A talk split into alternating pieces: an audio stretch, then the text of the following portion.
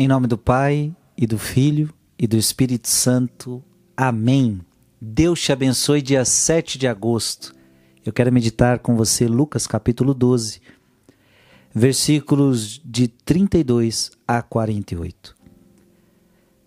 Naquele tempo disse Jesus a seus discípulos: Não tenhais medo, pequenino rebanho, pois foi do agrado do Pai dar a vós o reino. Vendei vossos bens e dai esmola Fazei bolsas que não se estraguem, um tesouro no céu que não se acabe. Ali o ladrão não chega, nem a traça corrói.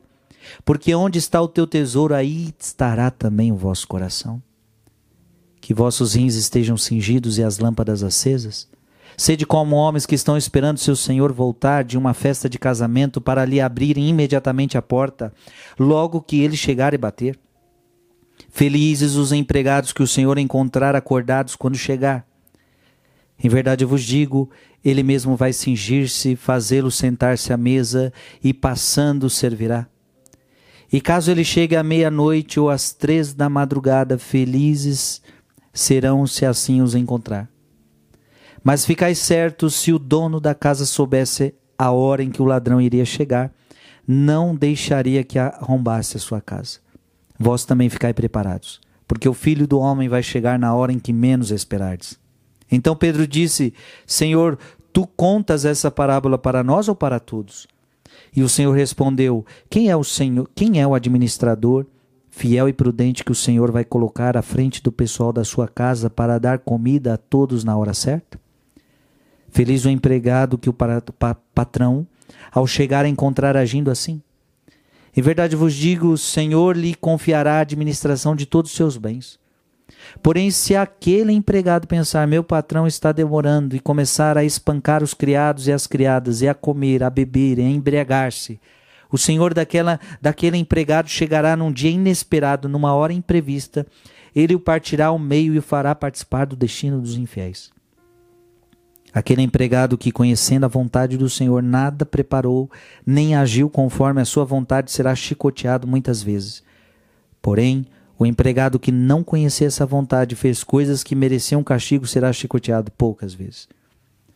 A quem muito foi dado, muito será pedido, a quem muito foi confiado, muito será exigido. Palavra da salvação. Uma palavra grande, mas cheia de ensinamentos para nós. Eu vou pegar alguns trechinhos pequenos. Não tenhais medo, pequenino rebanho, pois foi do agrado do Pai dar a vós o reino. Deus quer dar a nós o reino. Foi do agrado do Pai dar a vocês o reino. Olha que bonito, Deus está dando o reino para a gente. Entenda isso: que o reino é o seu maior tesouro. Ei, o reino é o teu maior tesouro. E Deus quer dar o seu maior tesouro. O seu maior tesouro é o reino. Não são coisas desta terra. Lembra quando, quando Pilatos pergunta para Jesus: Você sabe que, que eu tenho poder para te libertar? Aquela conversa toda. E Jesus diz: O meu reino não é deste mundo. É, pronto, tá aí, é a resposta. O reino de Deus não é este mundo. Agora, onde é esse reino? É o reino dos céus. E esse reino que não é daqui, ele quer te dar, tá? A palavra está dizendo: não tenhais medo, pequenino rebanho. Você não tenha medo, pequenino rebanho. Eu não tenha medo, pois foi do agrado do Pai dar a você o reino. Eu quero te dar o reino. Só que é o seguinte: para ganhar ele, vendei vossos bens, dai esmola, fazei bolsas que não se estraguem, um tesouro no céu que não se acabe. Ali o ladrão não chega, nem a traça corrói. Vendei vossos bens e dai esmola. Ou seja, não se apegue aos bens desta terra. Vender significa você só vende o que você não está apegado. Você só dá aquilo que você tem para alguém se você não tiver apegado a isso que você tem. Então Jesus está falando: para ganhar o tesouro do céu, você precisa se desapegar dessa terra. Essa palavra está dizendo que nós devemos construir um tesouro no céu. O que mais tem hoje na internet é gente falando para você como ficar rico. Virou moda isso daí. Aliás, esse povo sabe que isso dá like, né? Porque imagina um, um, o que fazer para ficar rico? O que fazer para ganhar dinheiro? Opa, eu quero ganhar dinheiro. O que, que eu faço para? Ah, eu vou clicar. O mundo de hoje é isso. O que fazer para ficar rico? O que fazer para ganhar dinheiro? Ei, cuidado. Porque tem muita gente se preocupando em como engordar a conta no banco de como alcançar o seu primeiro 100 mil, como alcançar o seu primeiro milhão, como alcançar o seu primeiro um, um bilhão. Tem muita gente preocupada com isso e não está fazendo nada para juntar um tesouro no céu. Como é que junta tesouro no céu? Com obras boas, com virtude, com justiça, com santidade. Essa palavra está nos ensinando que as coisas do deste, os bens deste mundo são passageiros e as coisas de Deus são eternas.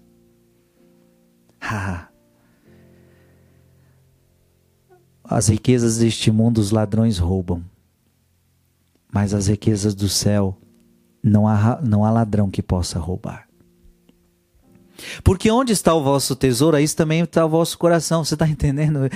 Aqui estamos dando mais valor nesta vida as coisas de Deus ou as coisas do mundo, ao que você está mais dando valor nessa vida, a Deus ou ao dinheiro? A Deus ou as coisas deste mundo? Onde está o seu coração, filho? Aonde está o teu coração, aí está o teu tesouro. E teu coração precisa estar nas coisas de Deus. Ser rico, aprende isso. Ser rico é ter tesouro no céu. Tem muita gente que está cheio de tesouro na terra, mas não tem tesouro no céu. É pobre, é pobre, pobre. Tem gente que não tem nada, nem, não tem nem o que comer direito, mas é rico diante de Deus. Eu prefiro essa riqueza. Veja que essa palavra de hoje também longamente nos disse: Jesus irá voltar. Ah, Jesus vai voltar. Como um patrão como alguém que manda. E ele quer ver o que eu fiz com o meu tesouro. Mas esse tesouro da terra não vai valer de nada para ele. O único tesouro que vai, que vai valer é o tesouro que juntamos no céu. Este é o único tesouro que valerá perante Jesus. É o tesouro que juntamos no céu, nada mais. Ei, não perde mais tempo não. Hoje mesmo, junte tesouros no céu, sendo bom, sendo bom. Deus te abençoe em nome do Pai, e do Filho e do Espírito Santo. Amém.